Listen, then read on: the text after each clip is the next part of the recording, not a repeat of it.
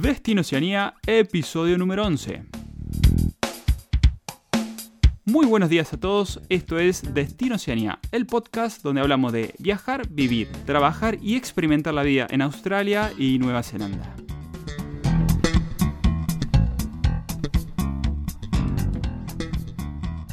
Comenzar este capítulo le queremos recordar a los oyentes que nos pueden escuchar tanto por nuestra página web destinoceanía.com como por los, la mayoría de los podcatchers como son Spotify, Google Podcasts, iTunes ah, y iBox. Y también, y no menos importante, que tenemos 15 minutos de sesión de videollamada gratuita con eh, Santi, que es nuestro Immigration Advisor en Nueva Zelanda Así que para las personas que tengan dudas respecto a lo que son visados para ingresos a Nueva Zelanda, eh, pueden contactar con él eh, a través de nosotros por contacto arroba destinoceanía.com con una sola O. Y Santi eh, se comunicará con ustedes para tener estos 15 minutos gratuitos y evacuarles las dudas que tengan antes de, de emprender esta aventura. Así que sin más, vamos por este nuevo episodio. Bueno, ¿Y qué decirle de nuestro invitado de hoy? Eh, una persona que ha trabajado en el rubro de turismo en la Patagonia Argentina, que hizo la Work and Holiday tanto de Australia como Nueva Zelanda, que recorrió todo Asia en el tren transiberiano y eh, también, y no menos, escribió un libro sobre la Patagonia Argentina. Así que sin más, eh, quiero darle la bienvenida a, un gran amigo, Juan Manuel Traibel. Muy buenos días, ¿cómo estás? ¿Qué tal, Gastón? Buenas. Bueno, Juan, un gusto tenerte aquí en el podcast, eh, porque bueno, siempre queremos traer, nada, contar, contar de primera mano lo que fue tanto las experiencias personales nuestras como la de demás personas que hayan hecho eh, la vida en Australia y Nueva Zelanda. Y bueno, ¿quién mejor que, que, vos para contarnos un poco, no? Digo, que has estado en los dos países, has estado mucho tiempo, has recorrido mucho, muchas historias para contar, así que nada, ¿qué te parece si empezamos, que me cuentes cómo fue esto eh, cuando tomaste tu primera decisión para decir, bueno, me voy a... y aterrizaste en dónde? Nueva Zelanda, ¿verdad? sí, bueno, gracias, Gastoncito. Eh, bueno, qué loco, ¿no? Porque Nueva Zelanda para mí es ya súper lejano. Es el año 2013, ya estamos casi a 10 años de Nueva Zelanda. Se viene el, diseño. Eh, pero me acuerdo, estaba Nueva Zelanda la, inspiración o la motivación me la dieron dos compañeras de trabajo que fueron ex compañeras porque se renunciaron y se fueron a Nueva Zelanda juntas. me dejaron solo en el trabajo, que era una agencia de viajes donde yo trabajaba. Y todo el año ese, ellas estaban ahí en Nueva Zelanda subiendo fotos, viste, me iban quemando el bocho, aparte me decían, venite, no sabes, está buenísimo. Y yo estaba tratando de terminar la facultad ese. Entonces me, me rescaté, me quedé en Argentina, pero ya Nueva Zelanda, como todos saben, hay que planearlo con anticipación, hay que, hay que sacar la visa con esos cupos benditos, ¿no? Que se abren un día de septiembre a las 7 de la tarde, no sé, depende del cambio. Cortaste clavo, ¿no? Cuando sacaste la. ¿Eh? Sí, sí, es Estás rezando aparte, viste, pues es el plan, es, es, el plan. Es, si no sale, ¿qué haces? Yo entiendo a, la gente que, que, sufre esa noche, pues a veces se van todas en 10 minutos, se fueron todas. Otro, a mí, mi experiencia particular, el día ese era un, creo, 20 de septiembre, 24 de septiembre, a las 18 horas de Argentina se abrían los cupos y la página ya estaba colapsada a las 18.05 y no, la información oficial decía había cupos, pero no anda la página. Ok, entonces el tipo, yo me acuerdo, me fui al trabajo a las 6, me fui a la casa de unos amigos a hacer un trabajo práctico de la facultad. Mientras con la laptop al lado, viste, probando, nada, nada, nada. Tuvimos como hasta las 11, 11 y media, 12 de la noche trabajando. Nada. Llego a casa, nada. Una de la mañana empieza, empiezo a pasar páginas, ¿no? Como aparece un, un formulario, lo va llenando, aparece otro. Y a las 3 de la mañana, ¡pum! Puse la tarjeta de crédito, salió la visa. Estábamos con un par de amigos, viste, que nos queríamos ir, me salió ah, solo a mí. Así que ya el plan se iba como medio desarmando, porque me quedé solo. Pero dije, bueno, ya fue. Y fue ese día fue un parto. 3 de la mañana del, del otro día salió la visa. Y viste cómo es, te tenés que ir a sacar. No, sé no sé cómo es ahora, yo ya estoy grande, ¿no? Pero te hacías la, la placa torácica, ¿no? La, radiografía. No sé si sigue. ¿Qué sabes de esto? ¿Sigue? ¿No sigue? Bueno, viste que ahora en este momento, que por el tema de, las, de la pandemia está cerrado aún el, el, ingreso. Pero se supone que sí, que cuando vuelvan a abrir van a, todavía siguen exigiendo estas cosas. Esto me acuerdo en Buenos Aires había uno, no sé si hay más ahora, había un instituto, viste, en Capital que te sacaba el rayo X que era válido para Nueva Zelanda. Entonces, eh, fue cantado ese día, era 3 de la mañana, ¿no? Salió la visa. Al otro día laburar, ¿eh? porque el otro día era laborable. Pero ya llamando a las 8 de la mañana al instituto, che, loco, necesito sacarme la placa para Nueva Zelanda. Sí, mira, hoy estoy lleno, pero venite a última hora y te lo hacemos. Fui, me acuerdo, era todos pibes que se iban a Nueva Zelanda, que les salió la visa, ¿viste?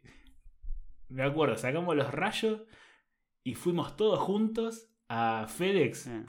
y metimos 14 rayos X juntos para, ahorrar en el envío, ¿viste? Porque el rayo X a Nueva Zelanda, una persona salía, no sé, una luca, no me acuerdo. Y creo que entre todos pusimos, no sé, 40 mangos cada uno, 40 pesos de 2013, ¿no? Que era casi dos cervezas y papa frita en el bar.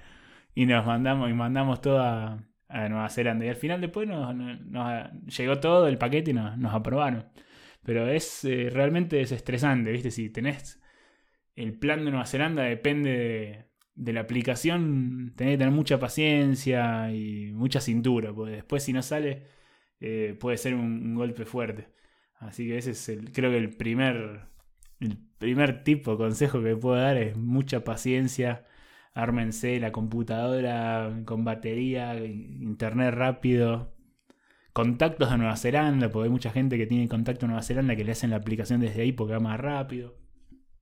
Eso no lo puedo confirmar, pero. Mm. Sí. Pero hay que tener siempre un, plan B en esas cosas. Pero Nueva Zelanda fue 2013, así que ahí fue el, primer. el, primer momento que, que hago así un viaje realmente grande. Mi experiencia de viaje no, no era mucha hasta ahí. Hice un viaje mochilero por Europa de dos meses cuando tenía 22, eh, y eso fue en 2009. Y después en 2013 me salió lo de Nueva Zelanda. E hice, eso es otra cosa. Una cosa es hacer, hacer un viaje mochilero, que vos, viste, armás el viaje, sabés dónde vas a ir, viste, juntás plata y listo, y vas. Que sacar una working holiday, que tenés que, bueno, sacar tus papeles, conseguir un laburo un laburo que te guste. O que al menos, viste, que, digas, bueno, me, me reditúa. Juan, ¿cuánto, ¿cuánto tiempo estuviste en Nueva Zelanda? Nueva Zelanda estuve un año y tres meses, porque hice la extensión. No sé cómo es ahora, yo mm. hablo de, de, de aquellos momentos. Era un año con la posibilidad de extender tres meses si vos podías demostrar que habías trabajado tres meses en el, en el campo, haciendo trabajo de campo. Así que como hice bastante trabajo de campo, pude aplicar. Me acuerdo que tenías que mandar los, los recibos de sueldo del empleador del campo a inmigración y después te aprobaban. Y te mandaban, ah, y con el pasaporte. Y te devolvían después el pasaporte con un sticker con, con la extensión de visa.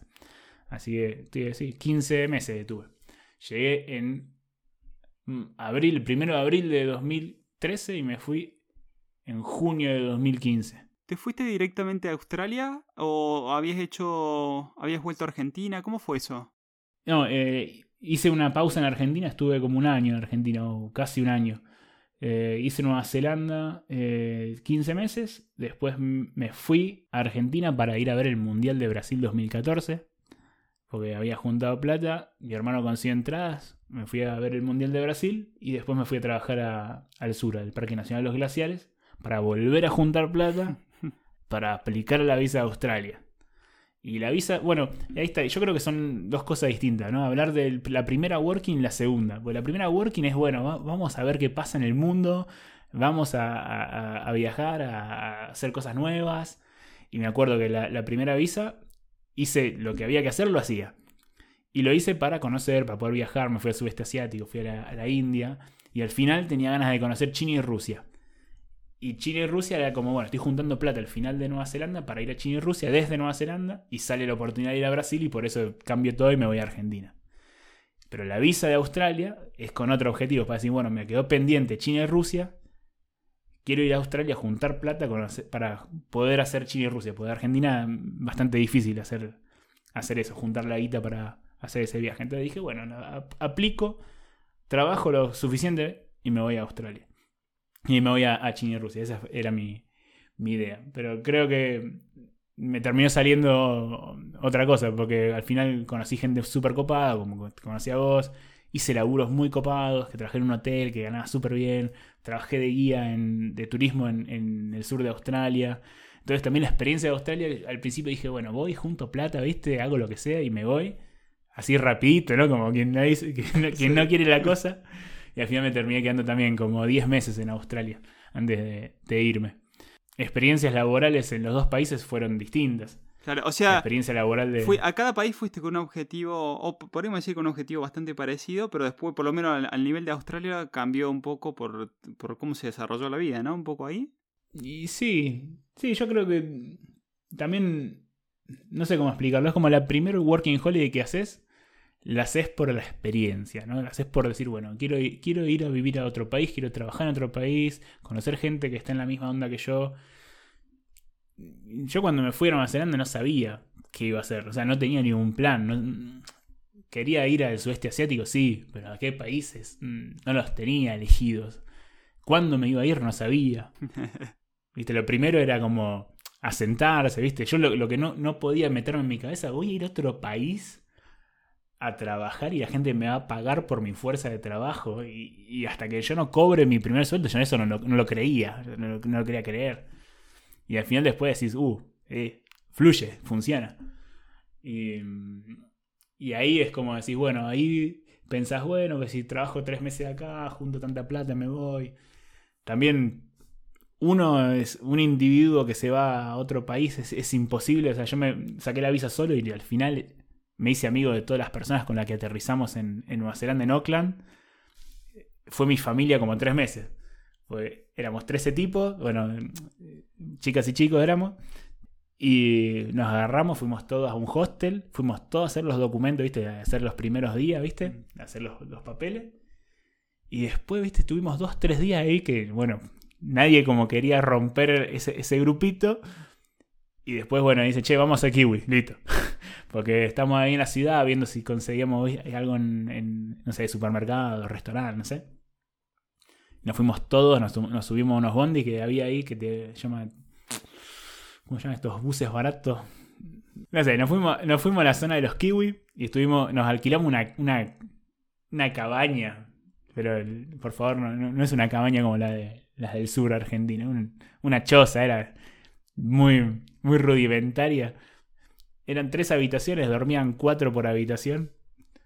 Y tuvimos tres meses viviendo ahí, haciendo la temporada de Kiwi con esas personas. después, bueno, cada uno ya armado de experiencia propia, viste, con más seguridad de cómo era la vida, dijo, bueno, yo me voy para acá, yo me voy para acá. Pero creo que es muy importante ese primer grupo, ese grupo con el que vos te juntás a hacer las cosas, ¿viste? Porque también te da la energía para levantarte todos los días y hacer algo distinto. Es como cuando me pasó en Australia cuando te conocí a vos, cuando lo conocí a Jordi, que Jordi es un compañero, no sé si ya estuvo en el podcast, eso me lo perdí. Sí, sí, estuvo. Em, estuvo Jordi, bueno. Hostia, Pedrín. este, nos, encontramos, ¿viste? Cuando se, te alinean los planetas, decís, bueno, con este tengo buena onda, con este tengo buena onda. Che, hacemos esto, hacemos lo otro, comemos juntos, vamos a buscar trabajo juntos, vos trabajás en el café, te íbamos a visitar el café, tomamos un cafecito ahí eh, de arriba, ¿viste? y mm, nada, eh, te, te, hace la experiencia, ¿viste? nosotros vivimos juntos cuando 3, 4 meses en, esa zona de Australia, en Catumba. Mm. Y es, es, eso, es como ese grupo te, te, te, da la energía como para decir, bueno, acá me quedo, sigo haciendo, haciendo campaña acá para juntar plata, ¿viste? Y ya después una vez que, que, esa experiencia te, va llenando y capaz querés hacer otra cosa, ¿viste? Partís solo partís con, una parte de ese grupo, ¿viste? Porque querés probar otra cosa. Sabés que la visa dura un tiempo determinado y, y que la querés explotar al máximo, ¿no? Como te dije, yo quería, en realidad quería juntar plata para irme a Chile y Rusia. Y al final, ese primer lugar donde paré, que fue trabajé en un, en un hotel de limpieza, ganaba tan bien y no lo quería dejar ir, porque digo, bueno, mira, ya tengo la plata para irme a China mañana si quería, a los tres meses. Y dije, no, me quedo y veo hasta dónde, hasta dónde le saco el jugo a la experiencia. Aparte, viste, estábamos nosotros que jugamos al fútbol, que íbamos a comer con Jordi a tal lugar, o hacíamos trek y íbamos a correr con el chileno, con Daniel. Entonces, tenía, te armás un grupito, viste, tenés una, una, una rutina, viste, la que te a la que te quedás, aparte era, era verano, teníamos, teníamos días muy lindos. Entonces todo eso te, te, te, hacía, te daba ganas de quedarte. Y después me acuerdo una cosa que me pasó que me lastimé, ¿no? En, casi al final de esa experiencia en Catumba me, me lastimé la rodilla y no, no pude jugar al fútbol. Estaba, fue casi rotura de ligamento, fue como me torcí los ligamentos y ahí me quedé parado un mes, ¿no? Y ahí como que medio me replanteé la vida y me salió lo de irme a, trabajar a, otro lado, ¿no? Como para cambiar el aire. Mm. Pero te, te va llevando la experiencia, ¿no? Y las cosas que te pasan. Pero es, es importante eso, es como, si estás cómodo, no necesitas cambiar de, lugar mañana. O sea, estás cómodo, aprovecharlo, sacarle el jugo, porque eso es lo que te da la energía, ¿no? Porque vos estás haciendo una experiencia lejos de tu casa, lejos de tus amigos, de tu familia. Y si vos te encontrás un buen grupito, viste, que tenés, tenés una rutina, tenés un buen grupo de amigos, viste, ahí en, esos países tan lejanos, es como aferrate a eso hasta que vos digas, bueno, tengo la confianza de hacer otra cosa y, buscar algo nuevo. Pero es súper importante, creo que, ese tipo de experiencia. Sí, y el tema de los vínculos, digo, cómo trasciende, ¿no? Digo, nosotros nos conocimos ahí en, en Australia o inclusive estuviste en mi ciudad, en, en Río Tercero, en Argentina. No nos, no nos conocimos ahí, nos, conocimos en otra punta del mundo, en Australia. Eh, y la relación trascendió el momento, diríamos. O sea, compartimos bastantes meses, pero la amistad sigue, sigue, se sigue manteniendo. Con Jordi nos seguimos viendo. Y creo que son de las cosas más lindas que, que quedan, ¿no? Sí, sí, comparto. La, la realidad yo creo que hay cosas que vos con la gente que conoces cuando estás haciendo esas experiencias no las vivís con tus coterráneos. Porque vos con tus coterráneos. Y yo, ojo, no, no es que hablo mal de, mis amigos de, de, toda la vida, de Argentina. Pero vos estás en otra situación, vos estás en una realidad, una cotidianeidad que le saca esto, ese toque de, magia, ¿no? Como Vos eh, estás todos los días yendo a la escuela, ¿no? Y en la rutina se pierde ese, ese tipo de cosas. Ojo, hay muchas amistades que, que, tienen esa, ese, toque de magia. Pero vos estás en Australia, en Nueva Zelanda, compartiendo cosas con gente que está en la misma que vos, está buscando cumplir un sueño, está buscando mm, satisfacer un, un deseo ¿no? que, que tiene. Y, y, vos compartís, ¿no? Y, y, vos cuando estás ahí sos tenés que abrirte, ¿no? A, conocer gente. Y vos te abrís y mostrás todo. ¿Quién sos? ¿Qué haces? ¿Qué no haces? No te guardás nada. Vos en, tu casa, en Capital, tus amigos ya te conocen porque estuvieron 2, 3, 5, 10, 15 años al lado tuyo y te conocen, te van conociendo. Pero vos en un año estando en Nueva Zelanda, en Australia con gente, la gente te le mostrás casi todo porque necesitas hacerlo, necesitas abrirte. Esa persona que, que está enfrente tuyo que, no te conoce y comparte ahora la cama o comparte un hostel o comparte una comida o vamos a compartir la mitad de un auto. Eh, tenés que construir esos lazos de confianza mucho más rápido, ¿no? Tal cual. Entonces yo creo que vos te abrís mucho más a, las amistades y, a, contar cosas que capaz a, a tus amigos tardaste mucho más tiempo en contar. Y por eso trasciende, me parece a mí, porque en un año vos explotás las barreras de la amistad al máximo. No, no las. No, lo medís, no te guardas nada. Vos intentás hacer todo con esa persona que. No sé, los chicos con los que estuvimos en el aeropuerto de Oakland cuando llegamos. No teníamos. Obvio, yo creo que todos tienen cagazo. Vos llegaste ahí, ¿qué hace? Y estás con 13, están igual que vos, che, loco. Bueno, compartimos el miedo de estar acá yo hablo un poco de inglés, vamos a buscar un taxi que nos lleve y le pedimos descuento, ¿viste? Y ahí como, vamos a ver qué pasa, ¿viste? Che, bueno, sale 15 dólares, no, pero somos 13, ¿cuánto? Bueno, te sale 14, un dólar de descuento, vamos, ¿viste? Y los chicos todos contentos. Y es eso, es compartir el ah. miedo, compartir la incertidumbre, te quedaste sin trabajo, los kiwis no maduraron, no los puedes cosechar, estamos todos, ¿viste? Ahí, uno que yo me acuerdo todavía, Nueva Zelanda al principio no tenía mucha plata, había llegado poca plata. Pagando con la tarjeta de débito de Argentina en pesos, cuando hasta, hasta agotar los recursos, porque no, no tenía mucho más. Y yo creo que es eso. eh, Las amistades de, esos, de esas experiencias trascienden porque estás en otro nivel. Vos estás, te abrís a otro nivel con las personas, confías en las otras personas y es recíproco. Mm. Y si vos te llevas bien y si las cosas andaron bien, yo creo que esa amistad te dura toda la vida. Me pasó con ustedes en Australia, me pasó con otros muchachos en Nueva Zelanda. Está qué lindo. Juan, eh, si tuviera que elegir uno, a decir, bueno, me quedo con la experiencia de Nueva Zelanda, me quedo con la experiencia de Australia. ¿Te, ¿Podés elegir uno o decís, no, fueron diferentes y cada uno tuvo su magia? Pero son diferentes, son diferentes. Pero son diferentes por dos cosas. Una, una, cuest- una cuestión que, ¿cómo decirlo? Que es como un factor decisivo es la plata.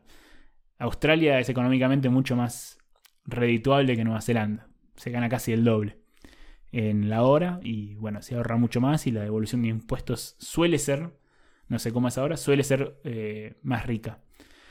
Eh, entonces es un factor decisivo, me imagino. Para la gente que está escuchando el podcast, seguramente lo sepa o haya hecho sus, Sus números, ¿no? sus eh, Sí, sí. investigaciones.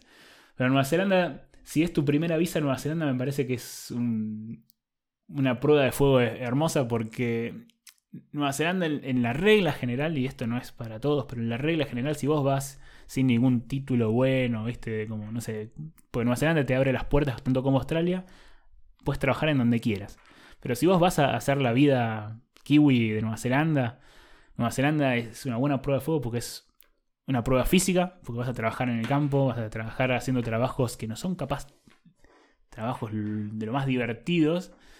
Pero bueno, es una prueba porque vos decís, bueno, necesito trabajo, es para un gran mayor, ¿no? Como un... En un objetivo más grande, ¿no? Sí. No es solo la plata, sino vos decís, bueno, hago por un viaje. ¿Te, te parece que de alguna manera, por ejemplo, Australia requiere una mayor exigencia a nivel del idioma, por ejemplo? Si vos decís, bueno, porque hay un poquito menos... eh, en Nueva Zelanda es como que está un poco más enfocado el tema de Working Holiday para eh, trabajar en el campo, pero en Australia me pareció que no es tan así.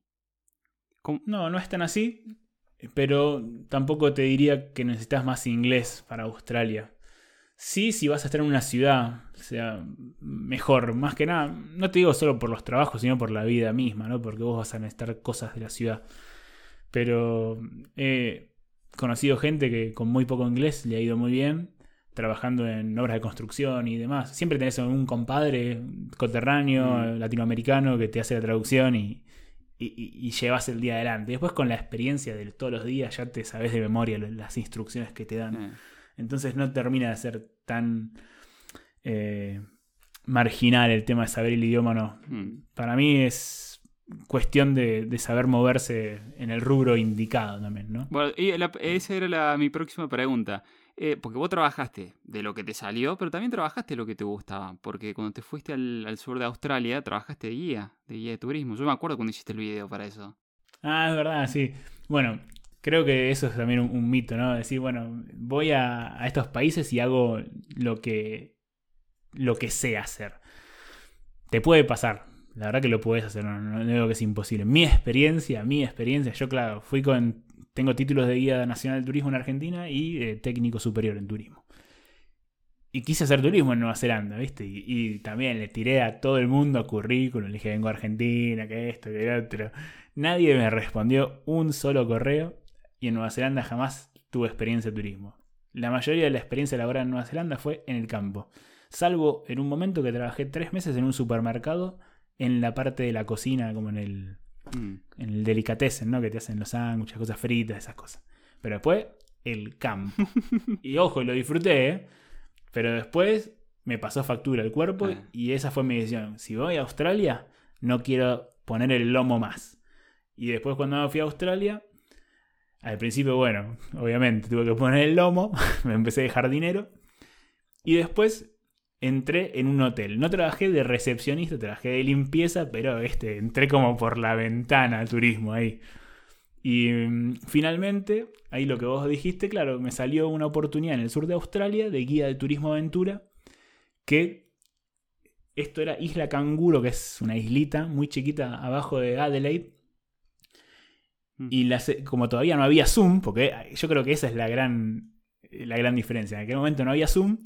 Y el muchacho del que me contrataba, para conocerte, decía, mandanos un video y presentate. Como te querían ver quién sos, ¿viste? Cómo... Sí, sí.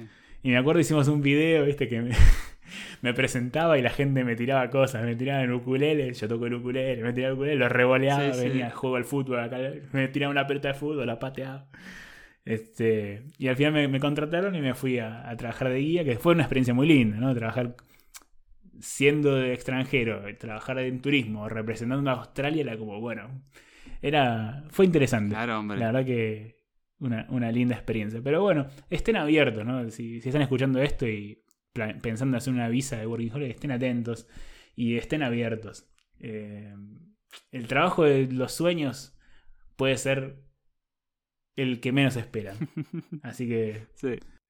Juan, eh, eh, me, ima- me imagino, dos años, más de dos años entre Australia y Nueva Zelanda, debe tener más de una anécdota para contar. ¿Tenés una así que te quede ahora en el tintero de decir, uy, mira esta historia que me pasó? ¿Alguna particularidad, alguna, alguna de estas graciosas, referido por ahí a las diferencias que tenemos nosotros, no sé, los, latinoamericanos con respecto a los australianos o los neozelandeses? ¿Qué, ¿Qué se te ocurre? ¿Qué te acordás de eso? Bueno, en la isla Canguro, eh, esa gente era muy especial. Esa isla tiene muy pocos habitantes. Yo creo que en todo el país, viste, la gente trata de cuidar las formas, ¿no? Para con los turistas. Como dicen, bueno, los turistas vienen y le gustan los koalas, le gustan los canguros. Fui a Isla Canguro, claro. El paraíso, ¿no? Son todos los canguros, son los, como reserva natural. Los koalas, viste, sobrepoblación de koalas, era como una cosa de loco. Y un muchacho trabajaba conmigo me decía, yo no entiendo a esta gente que viene a Australia para ver estos animales, estos canguros, son una peste, son una peste, están por todos lados. Tenés que andar por, por las rutas con cuidado de la noche, porque se paran ahí, no sé si, si alguien lo contó.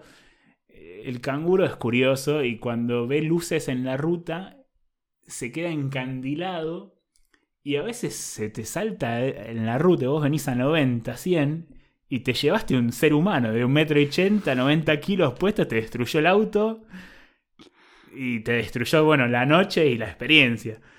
Y el muchacho me decía, no, yo si, así como, yo si fuera por mí, pondría recompensa y andaría como bajando canguros, cazándolos, porque, claro, el tipo de su vida, ¿viste? En la, en la isla el chabón tenía una, una camioneta, una Toyota, carrozada con refuerzo. Iba a 120, 130 por la ruta y no le importaba nada. Se llevaba puesto cosa que pasaba por la ruta. Y vos decís, sos turista, vengo a ver. Paro, paro y le saco una foto al canguro. Paro y le saco una foto al koala. Y, y eso me chocó un montón. Decir, qué distinto que es la, la, la posición, ¿no? Porque decís, el, el país vive del turismo por estos animales y este chabón que es local dice, no, a mí no, esto no me importa, esto la verdad que me complica la vida más que me la facilita. Pero bueno, son una cosa así muy particular. Y después otra cosa que me, me pareció muy copado fue donde estábamos viviendo nosotros, en Catumba, están las Blue Mountains. No sé si ya has contado de las Blue Mountains. Ah, hay- a- algo conté, sí. gente. Blue Mountains es un lugar hermoso, un parque nacional gigante. Si tienen chance, si viven en Sydney, se toman un tren dos horas, van, lo visitan, está hermoso. Eh, cerca de las Blue Mountains, cerca de Catumba en realidad, porque las Blue Mountains es muy grande, hay un lugar que se llama la Cueva de las Manos Rojas. Y es una versión miniatura de la Cueva de las Manos que está en la Patagonia. Y eso a mí me voló la cabeza. Porque estamos hablando de dos lugares que están totalmente aislados en uno del otro. Hablamos de Australia y Nueva Zelanda. Y que la población de ambos continentes tiene una gran diferencia en el tiempo y el espacio. Ya, hablamos que Australia fue poblada hace 60.000 años y la Patagonia hace 9.000. Y vos encontrás con 50.000 años de diferencia que las dos poblaciones originarias de tanto Australia como, como de la Patagonia dejaron impresiones de sus manos con los, los mismos eh, pigmentos y las mismas técnicas en, los aleros y en las paredes de, la- de las montañas. Eso a mí me, me voló la cabeza. Eso fue algo realmente sorprendente encontrar en Australia y en Nueva Zelanda. Y a los oyentes les recordamos que si tienen consultas, dudas o sugerencias respecto al podcast, algo que les gustaría que tratemos, eh, simplemente comuníquense, mándanos un email a contacto Y de vuelta recordarles que tenemos estos 15 minutos de videollamada con nuestro Immigration Advisor de Nueva Zelanda gratis. Simplemente nos tienen que mandar un mail al mismo contacto que le pasamos y Santi se pondrá en contacto con ustedes. Em, bueno, y para los que nos están escuchando, una de las particularidades de, Juan, más allá de haber viajado tanto, haber experimentado tanto, eh, es que es un fanático del fútbol. Eh, ese fanatismo lo llevó a Juan a mi ciudad natal, en Córdoba, se llama Río Tercero, al partido más largo del mundo, ¿no? Porque fue... Eh, sí, fue para los Guinness, ¿no? Le hicieron el partido más largo del mundo que duró como una semana, ¿puede ser? Esto era el en víspera del centenario de la ciudad de Río Tercero. Y le hicieron cinco días. Era un partido de cinco días que, habían organizado, que iba a ser como cronometrada, no sé, y que lo iba a meter a, Río Tercero en el libro de los, en el libro de los Guinness. Y aparte, claro, por el Río Tercero Córdoba quería ser la ciudad o la capital deportiva del país, ¿no? Porque sacó tantos deportistas Así que, y eso me acuerdo, que fue año 2012, ¿no? 2012. Y yo ahí estábamos todavía trabajando en Buenos Aires y vi, me acuerdo, no sé, no me acuerdo, un... Ni siquiera era una nota entera en el, en el diario, era como un cuadradito que decía, en Río Tercero se jugará el partido más largo del mundo, bla, bla, bla. bla. Se lo mandé a un amigo y dije, che, loco, vamos. vamos. le escribimos un mail, viste, a la chica de, de Río Tercero para ver cómo era, ¿viste? No, no íbamos a caer así sin, sin avisar. Che, mirá, encontramos, le pusimos en el mail, encontramos en el diario de Buenos Aires, encontramos que se hace el partido. ¿Podemos ir? Somos dos. Sí, vengan, vengan, les damos una habitación, todo. Y bueno, nos arreglamos, fuimos un viernes a la noche, llegamos a Río Tercero y nos, recibió un muchacho, no me acuerdo en dónde trabajaba, creo que en Luz y Fuerza nos, presentó a todos, a todos, a cada uno de los funcionarios de Río Tercero, al intendente, todo, viste, dándole la mano acá. Imagínate dos locos del fútbol que vinieron de Buenos Aires a un lugar que no conocen a, vivir el partido más largo del mundo, ¿no? Porque fue una cosa así. Claro. sí, sí, una, cosa totalmente loca. Nos, nos, dieron para dormir ahí en el complejo, en el complejo del polideportivo que, donde se jugaba, nos dieron ahí dos camas. Eh, y trabajamos en la, como en la organización, pues esto era partidos de media hora y la gente ya iba, tenía un turno asignado, ¿no? Entonces la gente hacía como el check-in, viste, se presentaba, vos lo anotabas, cómo mm. el equipo, bueno, esperen acá, allá. Y cuando y el partido más largo se jugaba de día y de noche, no había horario de cierre. Es decir, a las 2 de la mañana había fútbol, a las 3 de la mañana había fútbol, 4, 5. Había que hacer patria, ¿viste? Porque había que ganar el récord y nosotros estábamos ahí. Y si faltaba alguno, viste, la madrugada, que siempre había algún dormilón, che, loco, faltan dos, tres, quieren venir a jugar, sí, listo. Y nos poníamos la camiseta y jugábamos, viste, tres de la mañana para que el partido siga, siga contando los minutos. Y estuvimos, la verdad, la pasamos bárbaro, la gente de Río Tercero, súper. Eh, me acuerdo que el partido recién terminó un martes, ¿no? Nosotros nos fuimos el domingo, porque volvíamos a laburar el lunes.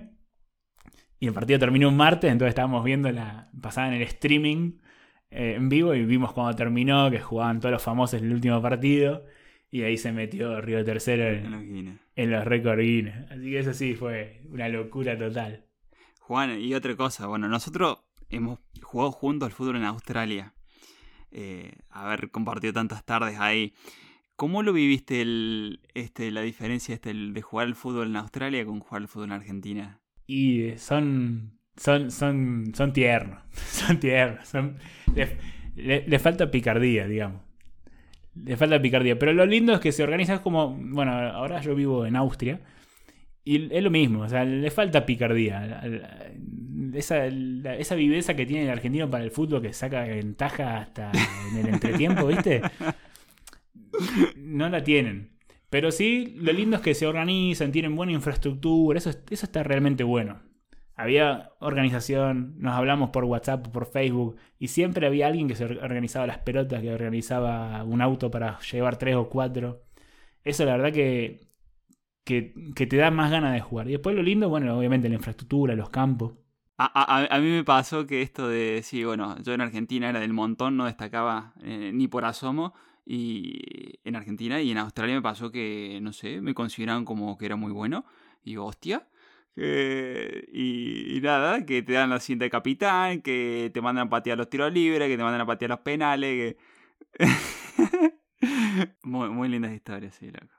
Che, Juan, y contanos un poco de, nada, ahora estás en otro país, pero ¿sí? tienes proyectos personales. Eh, contar un poco cómo, cómo vino tu vida, tu vida después de esto, después de lo que fue la experiencia tanto de Australia y de Nueva Zelanda. Ya una vez que te vas a Nueva Zelanda o haces, o haces una working, ya te, te cambia el chip, ¿no? De cómo ves la vida, cómo ves las cosas, cómo son los tiempos, las obligaciones y demás. Y a mí me pasó que me fui a Nueva Zelanda, volví a Argentina y me fui a Australia y después hice un viaje muy largo. Al final no fui a Chile y Rusia, hice como China, Rusia, Europa, África y después volví a Argentina.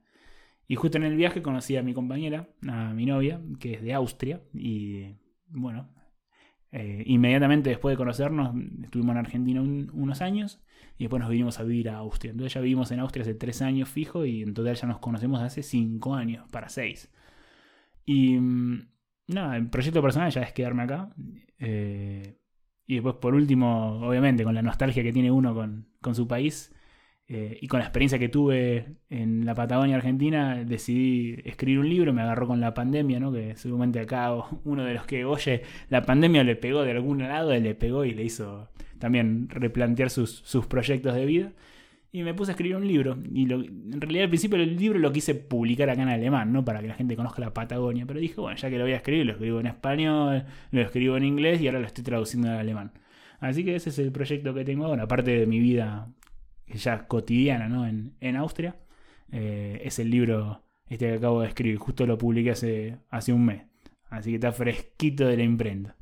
Bueno, eh, contanos un poquito del título, se lo vamos a dejar en las, notas del programa, dejamos los links, si, a alguien le interesa lo puede comprar, en, está en Amazon, ¿verdad? Sí, está en Amazon, está en Mercado Libre también. Ah, Mercado Libre Argentina, vale. El título del libro es Patagonia Infinita, Historia del Sur de la Tierra, y es un libro que hace una recopilación histórica de los sucesos más importantes de la historia del sur de, de Sudamérica, ¿no? de, que sería la, Patagonia. Estoy tratando de nombrar aspectos botánicos, geológicos y eh, antropológicos. Y después, bueno, distintos momentos de la historia, como el viaje de Magallanes, eh, el viaje de Darwin, el Perito Moreno, la inmigración, las estancias, las huelgas patagónicas y un montón de pequeñas historias que si vos las juntas te da el carácter que tiene la, región hoy en día y trato de al final abrir las puertas para repensar el futuro, tratando de, decir que la historia no te define, o sea, que lo que pasó en la Patagonia hace 100, 200 años no, no debe ser la etiqueta con la que tiene que quedarse, sino que con todo lo que pasó y con todo el potencial que tiene puede ser muchísimo más. Así que ese es el mensaje que trato de dar en, en el libro. Qué bien. Qué bien. Así que bueno, ya saben, eh, se los dejamos en la nota del programa, en que le interese lo puede, lo puede buscar ahí. Che, loco, un placer eh, volverte a hablar después de tanto tiempo. Prometo ir a visitarte a, tu nueva tierra. Claro, claro, hombre. Estuve, estuve poquito por, por España hace poco, pero eh, nos volveremos a ver. Así que, nada, la verdad que muchas gracias por la invitación. Te deseo el mejor de los éxitos. Si tiene alguien pregunta de Australia o Nueva Zelanda, por favor contáctelo a Gastón, que ya está sumando toda la información para, para ayudarlos a, que estén bien preparados para hacer el viaje. Así que lo mejor. Eh, muchas gracias Juan y bueno a los oyentes le, volvemos a recordar que cualquier consulta, duda sugerencia nos pueden escribir a contacto arroba con una sola O. Eh, también que tenemos eh, un Immigration Advisor de Nueva Zelanda que, eh, que, es Santi y Santi está ofreciendo 15 minutos de entrevista gratuita para, el que quiera viajar con algún tipo de visa, Student Visa, bueno en este momento la Work and Holiday no se puede, pero Student, Skill Visa y todo el tema de visas referido a, a Nueva Zelanda, Santi está ofreciendo estos 15 minutos de su tiempo para que puedan, si necesitan alguna consulta. Y desde ya muchas gracias a todos por um, seguir escuchándonos, por uh, esos me gusta eh, y esos comentarios en iBox, en Spotify, en iTunes, en Google Podcast y bueno, será hasta la próxima. Así que adiós.